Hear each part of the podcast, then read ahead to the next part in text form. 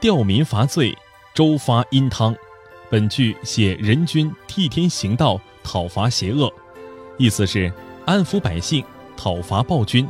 武王灭商纣，成汤征夏桀。鹿台之祸。商朝最后一位帝王叫纣辛，就是历史上有名的暴君纣王。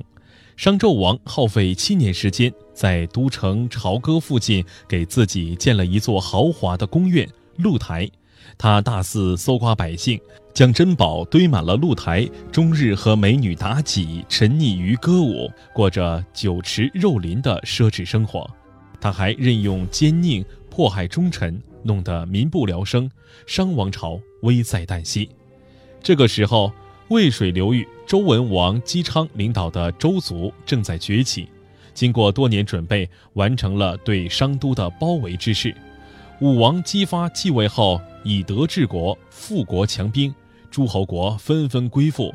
在姜太公的辅佐下，武王开始了讨伐商纣的斗争。当时商军主力远攻东夷。都城朝歌十分空虚，周武王亲率虎贲三千，甲士数万人，准备趁机杀奔朝歌。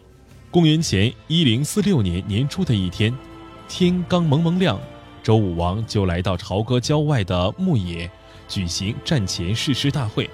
只见他左手持闪闪发光的象征权力的黄铜战斧，右手挥动着白色的指挥旗，慷慨激昂地向士兵们做了简短有力的演说。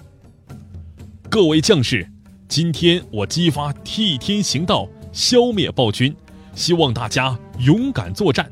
周武王隶属纣王的种种罪行，并宣布了严明的作战纪律，大大激发了将士们的斗志。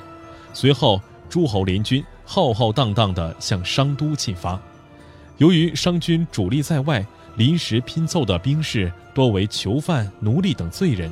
这些人既无斗志，又没经过训练，刚一交战便溃不成军。不少士兵不堪忍受纣王的暴虐，临阵倒戈，致使商军全线溃败。商纣王见大势已去，慌忙逃回朝歌，和妲己一起自焚于平日寻欢作乐的露台。多行不义必自毙，一个人作恶太多，连最亲近的人也会背叛他，成为真正的孤家寡人。